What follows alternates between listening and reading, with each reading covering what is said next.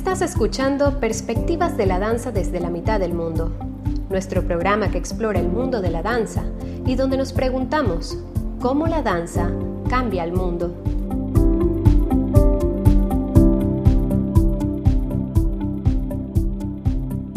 Muy buenas noches y bienvenidos a un episodio más de Perspectivas de la Danza desde la mitad del mundo. Soy Jessica Buganem y me acompañan como siempre mi querida Cindy Cantos. Hola a todos y gracias por acompañarnos y Maxwell Foster. Buenas noches, hoy estamos martes 28 de julio y les tengo una noticia, mejor dicho Cindy les tiene una noticia, porque Cindy es una famosa, reconocida por el mundo dancístico en la Gran Bretaña, o sea, tiene renombre y la han, nombrado, la ha nombrado Marianela Núñez. Marianela Núñez no dijo mi nombre, escuchó mi nombre. Pero uno, o sea... Pero de alguna manera estuvimos conectadas. Ella escuchó tu nombre y de ahí después dijo, ah, ¿verdad? La reconozco. No, que, que sabía eh, que. Reconoció, en, claro, conocía de Havana. Supo de que, supo que pasó el encuentro con, con, el Royal Ballet de Navan el lectura del año pasado cuando hicimos lo de Freddy. Entonces Marianela Núñez está pendiente de nosotros. Pero viste su cara, vieron su cara, fue así como que. Oh my God, yo, yo no podía hablar. Yo no podía hablar. Estábamos, bueno, por favor compartamos todo el, el tema con nuestros oyentes. Y es que hace unos días atrás nuestro querido amigo Rafael, Rafael Espinosa, bailarín del Ballet Nacional en Quito y que tiene su propio estudio de danza, Royal, eh, Royal Studio, Quito Royal Studio de Danza, eh, invitó a Marianela Núñez y Alejandro Parente. Parente a un conversatorio live a través de su cuenta de Instagram del que nosotros fuimos parte, o sea, nos unimos a este, a este live para escuchar todo lo que tienen que decir este par de super personalidades de la danza clásica.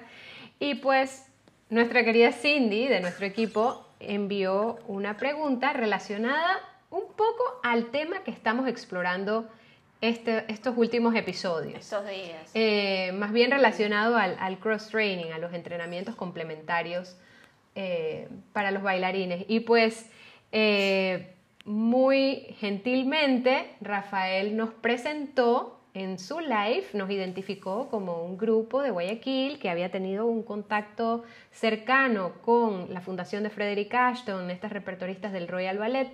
Eh, y bueno, Marianela Núñez nos, nos, reconoció, sí se enteró de este, de este asunto y pues saberla consciente de este hecho, para mí me dejó sin habla. Yo ya no podía mandar corazoncitos, no podía mandar caritas, no podía mandar saludos, o sea, simplemente estaba como paralizada escuchando todo lo que pasaba y la verdad es que... Y además que te tomó de sorpresa también, ¿verdad? ¿Qué cosa? Porque yo no les había dicho... No, no sabía que tú ibas a participar. Te tomó de sorpresa la pregunta. Claro. Entonces fue, fue muy divertido. Yo no, le, yo no sabía si tú ibas a ver el, el live pero yo me encargué de que no se entere ninguno de los dos para que sea una sorpresa. Y fue muy divertido porque si escucharon... Y también para guardar el secreto, por si acaso Rafael no hablara de nosotros. Claro, porque yo venía hablando con Rafael, yo no hablé con Rafael ese día, yo hablé con Rafael... Días atrás. Días atrás, ya venía planeando esto. Claro, y él, y él me dijo, por favor, formula la pregunta y cómo quieres que presente esto. O sea, yo le mandé todo por escrito, así, tal cual. Hizo su tarea, sindicantos, muy bien. Y entonces él estuvo. y entonces, pero es que antes de eso pedí la entrevista con Marianela y me dijo que ella estaba buqueada, pero full.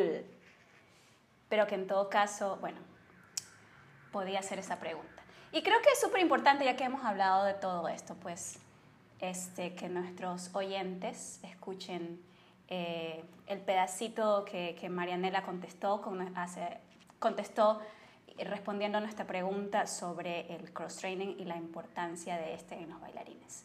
Escuchemos. Me llamó la atención algo, algo que dijo Marianela y eso me lleva a otra pregunta que la, la formularon, la formularon acá.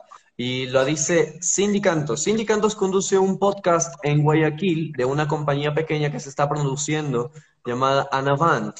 Eh, bueno, ellos tuvieron la, la la alegría de compartir con maestras del Royal Ballet eh, de la Fundación Frederick Ashton en, la ciudad de Guayaquil el año pasado, en, el mes de octubre. Yo sé, sí, sí, sí, sí, sí. Sí. Así es. Entonces, bueno, ellos, ellos me hicieron una pregunta y justo va en línea con lo que, con lo que tiene que ver con las lesiones y todo esto. Me pregunta así, ¿consideras que el cross-training es importante para suplementar el entrenamiento de los bailarines? ¿Y por qué? Para el cross training es la máquina esta. No, no. el cross training, el cross training es. ¿Al qué le llama usted? A diferentes tipos de. Exactamente. bien, ok. Perdón. Eh, sí, súper importante, súper importante. O sea, lo que te decía recién, em, nosotros tenemos todo un equipo médico eh, de top quality, o sea, lo mejor de lo mejor, eh, tres fisioterapeutas, que están constantemente al servicio de, todos los bailarines. Eh, tenemos un equipo de personal trainers, tenemos un maestro de ballet que, rehabilita a todos los chicos que, vuelven de lesiones y hasta los que no están lesionados pero quieren perfeccionar ciertas cosas. Eh, toman sus clases privadas con los maestros, además de tomar obviamente las clases con la compañía, masajistas, tenemos un, médico de cabecera, tenemos dos instructoras de pilates, eh, miles de técnicas que, se utilizan para, fortalecer el cuerpo desde otro ángulo. Eh, y, realmente en los últimos, porque esta es como una clínica que tenemos adentro del teatro, y esto creo que ya serán hace seis años. Siempre tuvimos fisioterapeuta, siempre tuvimos un equipo médico muy importante, pero en los últimos seis años como que hicieron un súper, súper upgrade.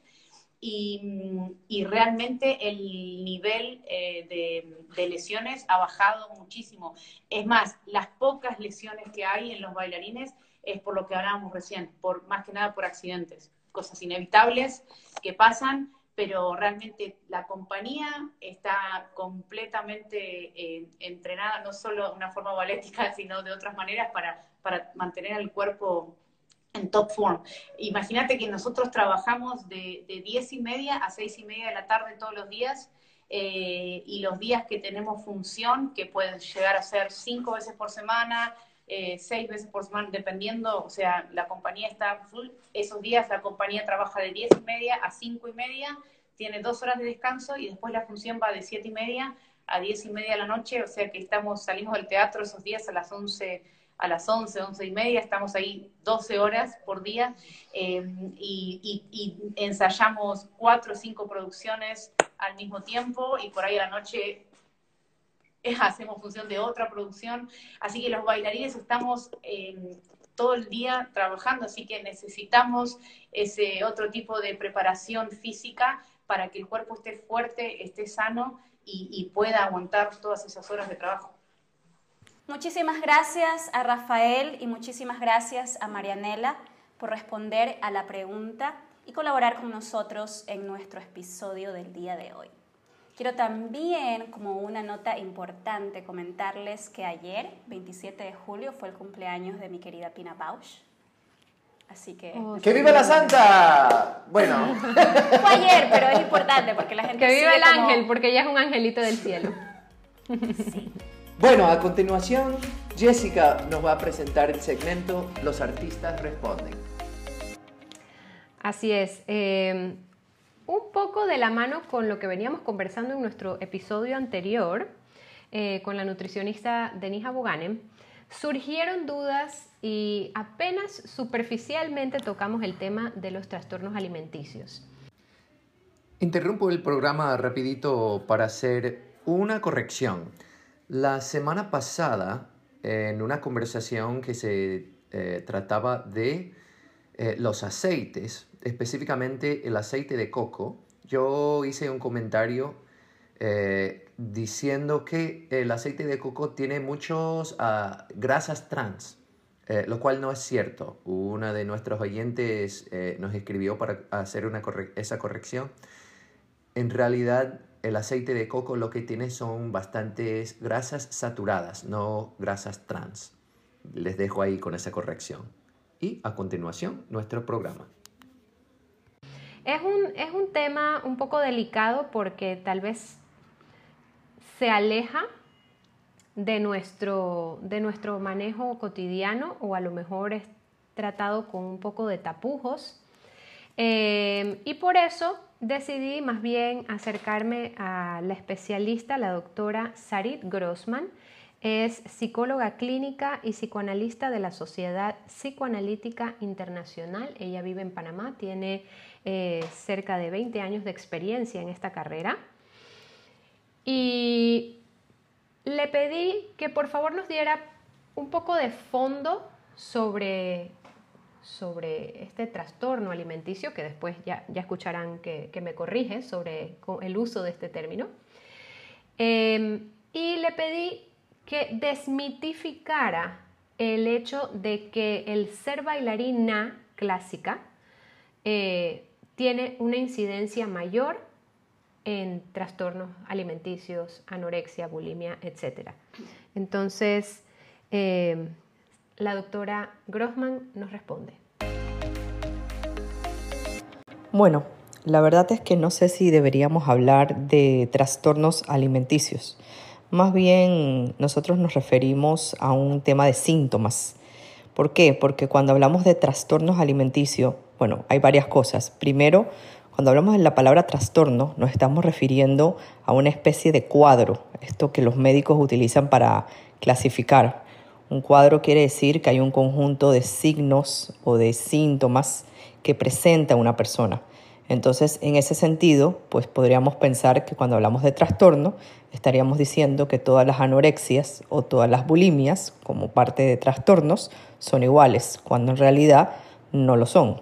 Una persona deja de comer o come en exceso o vomita o cualquiera de estas cosas por un motivo totalmente diferente al cual al de otra persona.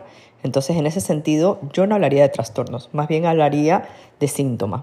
Eh, además, eso implicaría a que todos los tratamientos, por llamarlo tratamiento, este, son iguales en todas las personas. Y en realidad no lo son. Cuando hablamos de síntoma, por el contrario, nos estamos refiriendo a algo, es una visión un poco más profunda de para poder pensar el tema de la anorexia, de la bulimia, incluso ahí entraría también el tema de la obesidad. Em, cuando hablamos de síntomas, estamos hablando de un síntoma viene por algo individual, por una, una especie, podríamos pensarlo como una especie de conflicto. Da cuenta de que hay algo que le pasa a esa persona, es algo que se construye, es algo personal, es subjetivo. Entonces, ¿qué quiere esto decir? Que las razones eh, que han llevado a una persona a dejar de comer, por ejemplo, o a vomitar, no son las mismas que en otra, que otra persona, que otra chica. Digo chica, podemos después hablar del tema de por qué se ve más este síntoma también en las mujeres. Pero hablando de lo subjetivo, esto quiere decir de que cada persona, por sus conflictos, se manifiesta este conflicto a través del cuerpo. Pero entonces hay que poder pensarlo de esta manera. Lo otro, que como decía, es que también eso da cuenta de un, de un mundo interno que tenemos cada uno de nosotros, un mundo propio, y no necesariamente eh, esto indica a que es un tema con el cuerpo. Es decir, es algo expresado a través del cuerpo, pero no necesariamente es un conflicto con el cuerpo. Pero claro, entonces ahí me preguntarías, bueno, pero entonces, si no es un conflicto con el cuerpo, ¿por qué se expresa a través del cuerpo? Bueno, hay varias cosas que tenemos que tener muy claro, ¿no? Y, eh, ustedes más que nadie lo, lo deben saber.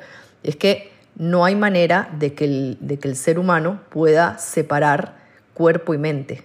El cuerpo y la mente están relacionados siempre, de una forma u otra. Nos expresamos a través del cuerpo, eh, no solamente a través de las palabras. Entonces, ¿qué sucede? Muchas veces cuando no logramos simbolizar, expresar algo mentalmente, algo que emocionalmente está haciendo en un momento quizás eh, demasiado, lo que pasa es que lo colocamos, lo expresamos a través del cuerpo. Em, y podríamos pensar que, eh, ¿por qué a través del cuerpo? ¿Y por qué este síntoma y no otro? Bueno, una de las cosas que también vamos viendo un poco, y es poder pensarlo, es que también es un síntoma que aparece en, por lo general en momentos específicos, como en la adolescencia o como en la adultez joven, que es un momento en donde eh, es un momento de duelos, es un momento en donde lo que se está tratando de lograr o, la tarea de ese momento en la vida es el logro de la identidad.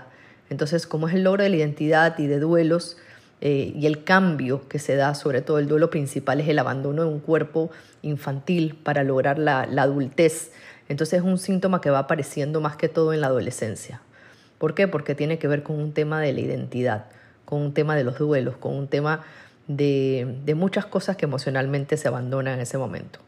Entonces, es interesante porque poder pensar y mejor hablar de síntoma y no de trastorno alimenticio, al final nos hace pensar en que la pregunta, o mejor dicho, el enfoque no debe ser un tema con la comida, no debe ser un enfoque eh, dirigido a cuántas libras pesa o, ha dejado de pesar, sino ver qué hay detrás, qué más hay detrás de ese síntoma que estamos viendo.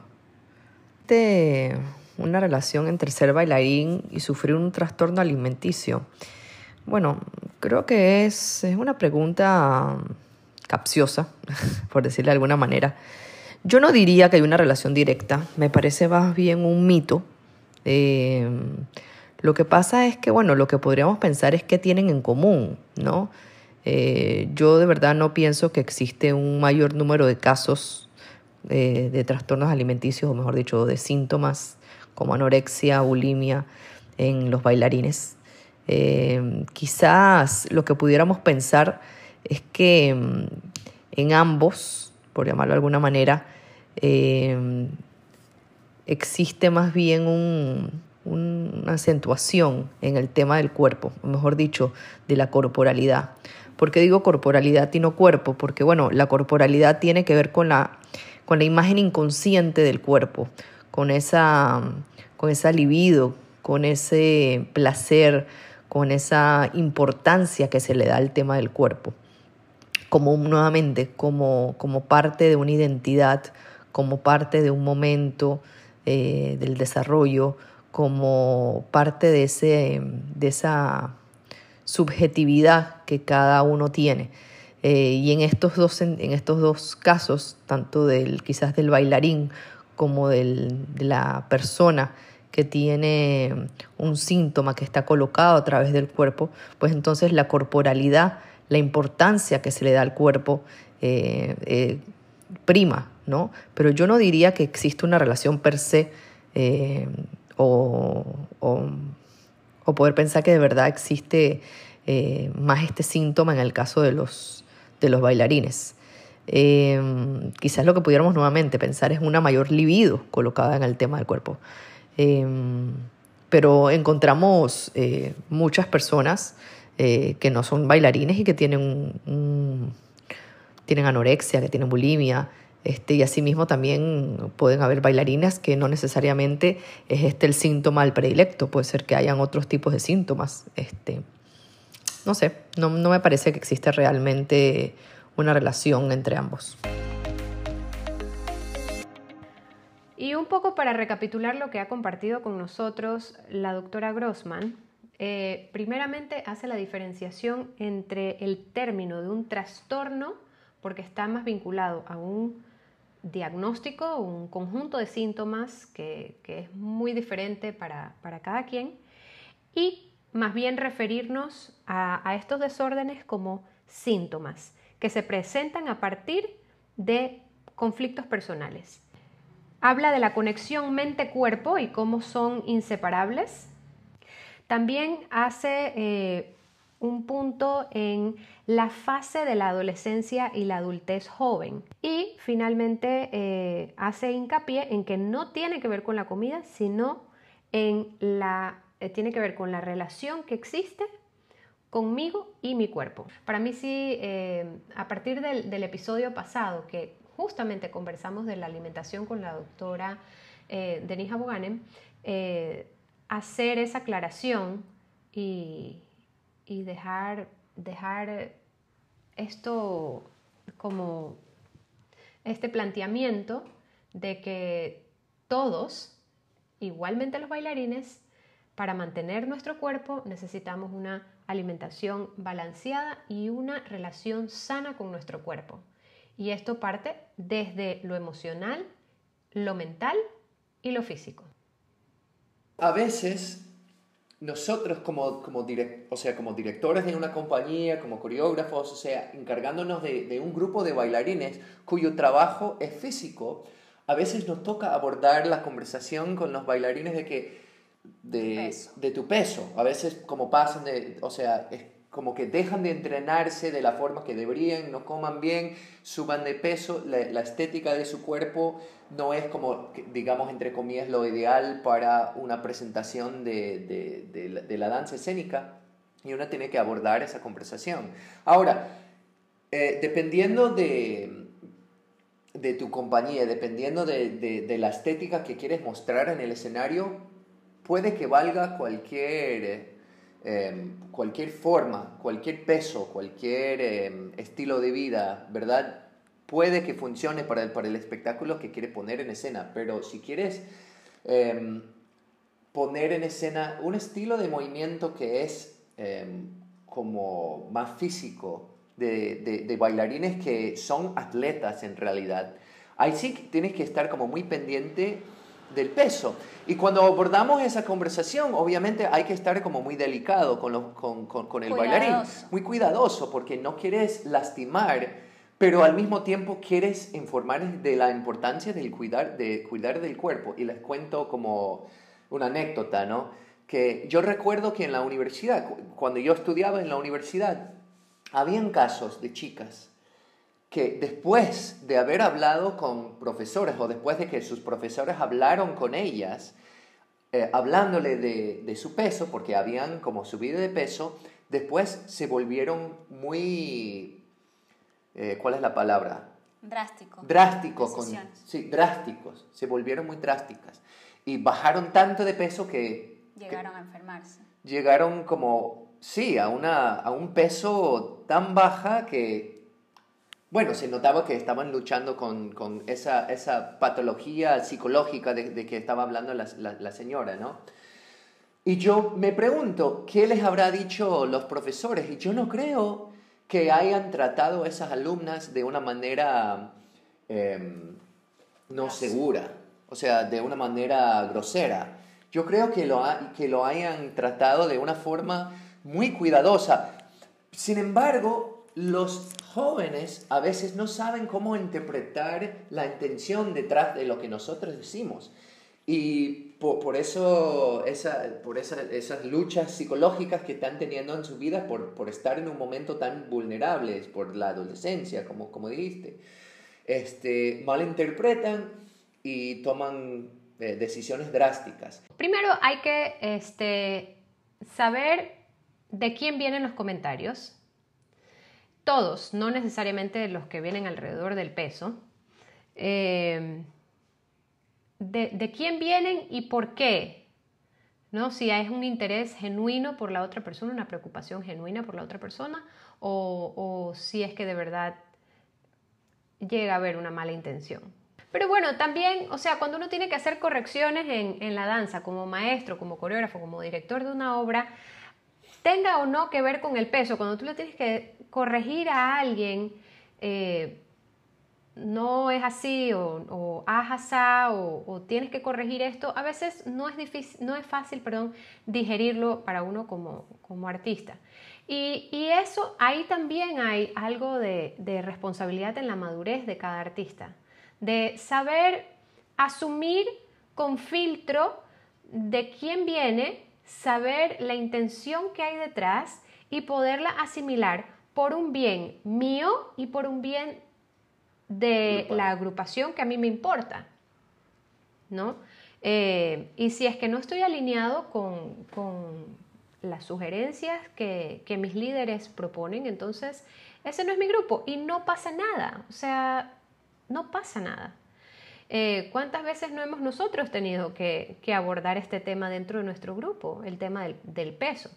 Y sí es incómodo y delicado, pero también cuando uno desarrolla una cierta confianza en la relación, pueda abordarlo con, más tranquilidad, con más suavidad y, sinceridad. Sí, Porque... y siento que es súper importante recalcar que cuando nosotros lo hemos abordado con los bailarines de nuestra compañía, nosotros no buscamos un cuerpo flaco, buscamos un cuerpo fuerte. O sea, porque un cuerpo flaco no necesariamente significa que está fuerte. Un cuerpo flaco puede estar muy débil para el escenario y no aguantar dos horas de un Romeo y Julieta. Entonces, este, y eso empieza desde el cómo te estás alimentando. Y nosotros vemos a veces que nuestros bailarines no se alimentan bien. Y hablamos a partir de hechos. No es porque me da la gana de verte más flaco o más bonito o con las líneas más hermosas. Viene también, viene como una búsqueda hacia la, eh, lo que es saludable también para el cuerpo de ese bailarín. Así es. Creo que finalmente estos dos episodios siempre nos llevan a lo mismo, ¿no? Todos los caminos llevan a Oz. Eh, el equilibrio, el equilibrio y eh, la relación fortalecida que tiene que existir entre la persona, cuerpo, mente, holísticamente hablando, y todo lo que la compone.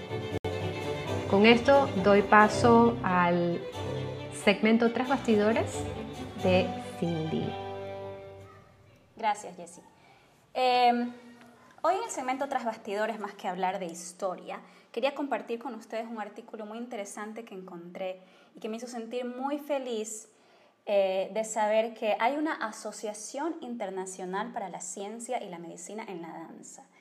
Este, esta asociación, digamos que lanza cada seis meses un artículo diferente con investigación, con investigaciones científicamente comprobadas eh, sobre la importancia pues, de la medicina y la ciencia en la danza.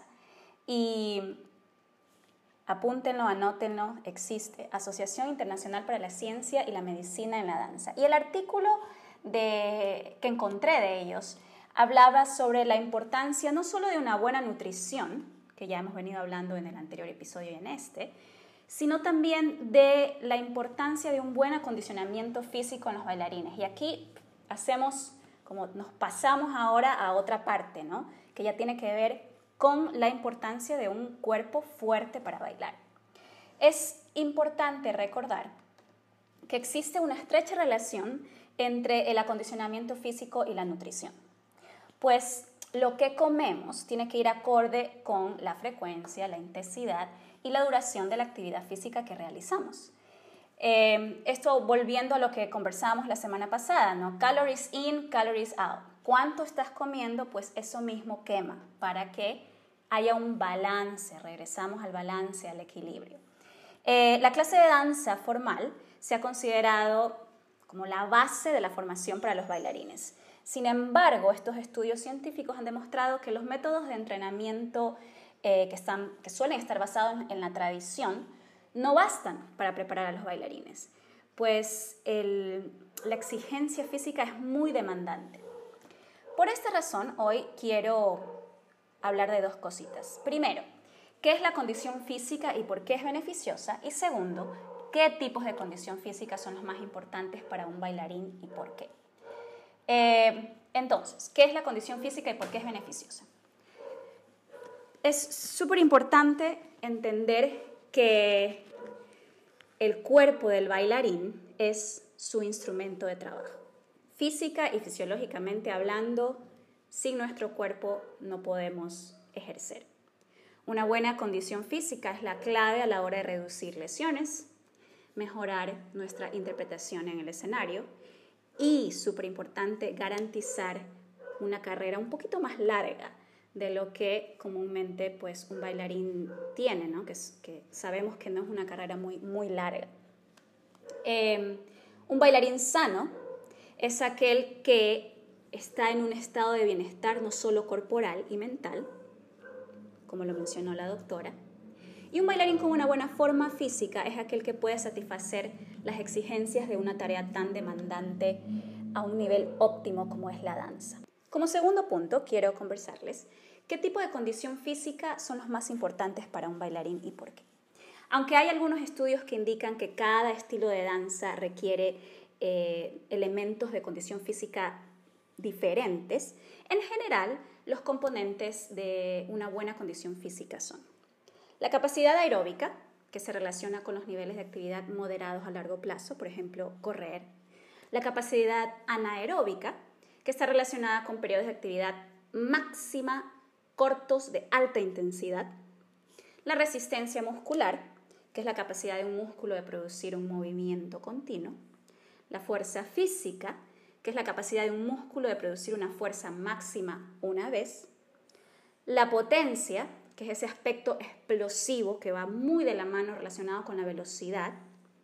La flexibilidad, que los bailarines conocemos muy bien, que es el rango de movimiento de una articulación junto con la flexibilidad de un músculo. La coordinación neuromuscular, que está relacionada con el equilibrio, la agilidad, la coordinación y la habilidad. La composición del cuerpo es la relación entre músculo y grasa, el porcentaje perfecto que debe haber entre estas dos cosas. Y algo que me pareció súper importante e interesante, el descanso es parte del acondicionamiento físico, pues en los periodos de inactividad son súper necesarios para permitir la recuperación y la regeneración celular. Con todo esto eh, que he mencionado, este estudio daba un peso súper importante a la responsabilidad de los profesores y educadores de la danza en integrar un entrenamiento de condicionamiento físico, ya sea en la clase técnica o bien proporcionarlo de forma complementaria. Kudos para nosotros que lo estamos haciendo.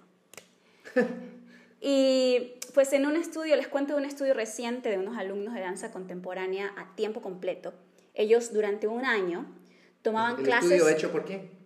por esta asociación de eh, internacional. Ah, por la misma Por la asociación. misma asociación, sí. Siguieron a un grupo de alumnos de danza contemporánea a tiempo completo durante un año. Ellos tenían clases semanales de entrenamiento físico para la danza, eh, de dos a tres veces, junto con su clase de contemporáneo regular. Después de este año, los alumnos percibieron que se cansaban menos, que tenían mucha más energía, que habían desarrollado una capacidad para eh, mantener y, e incorporar mejor la técnica. Y súper interesante es que se dieron cuenta que podían saltar mucho más alto durante las clases de danza.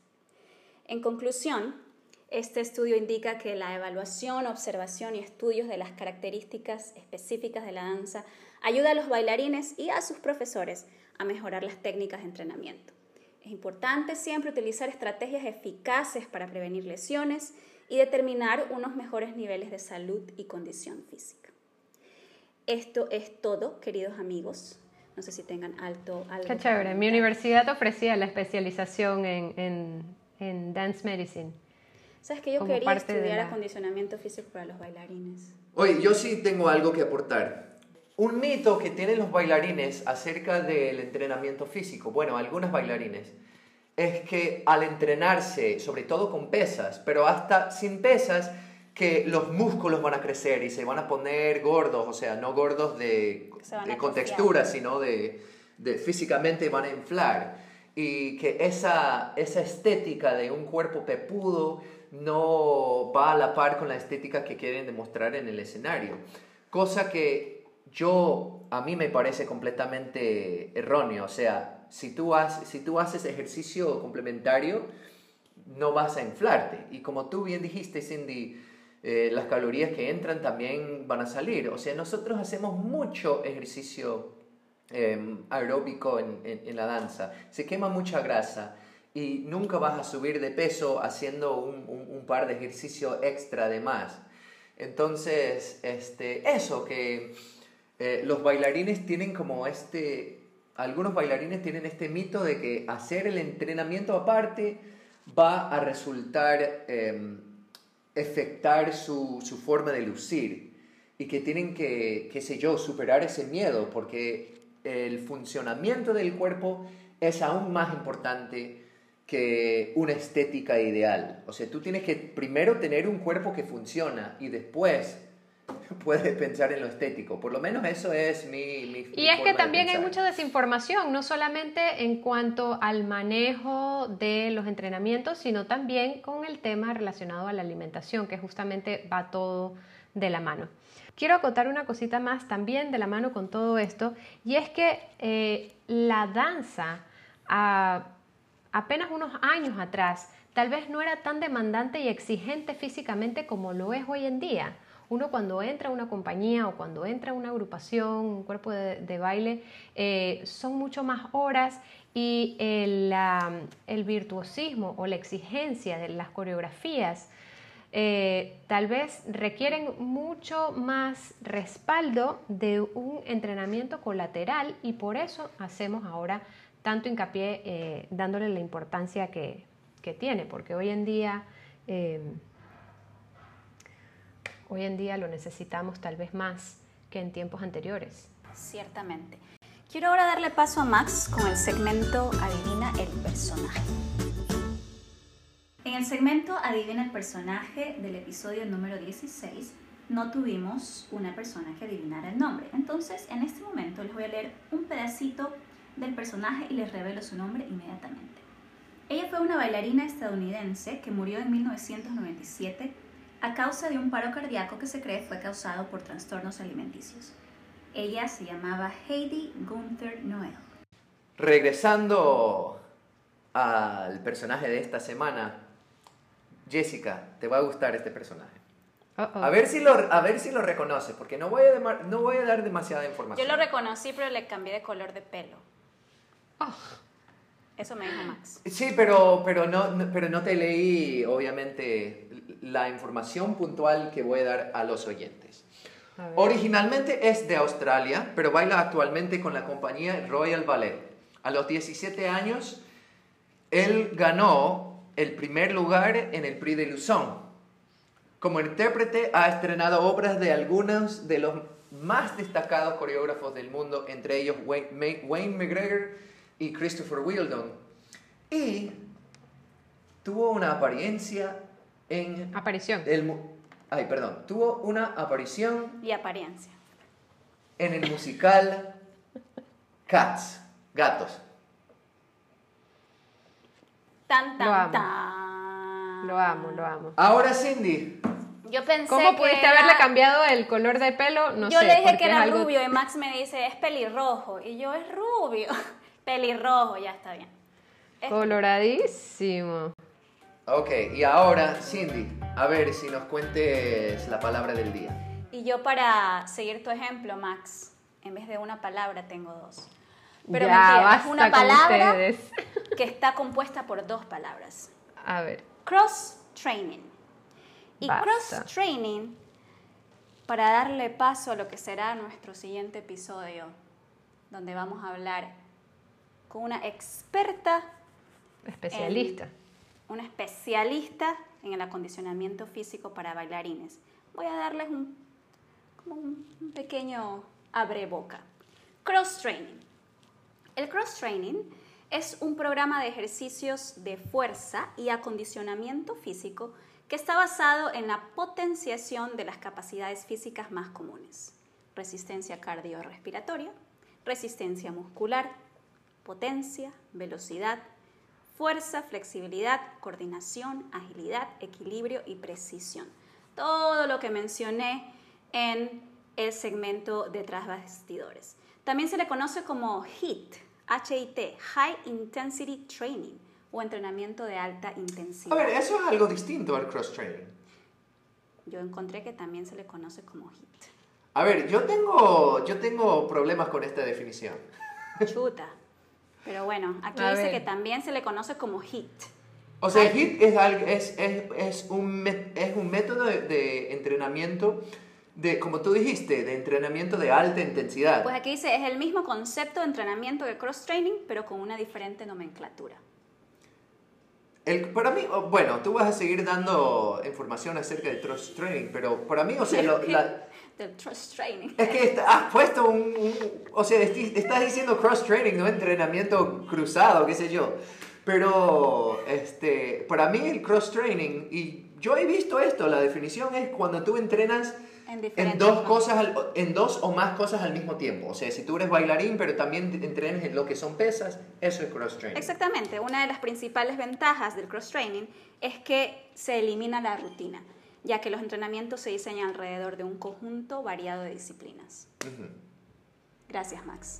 Dinos ahora, ¿cuál es la frase del día? Bueno, con esto terminamos, ¿no? Sí. ¿Cuál es la palabra del día? Parece amenaza.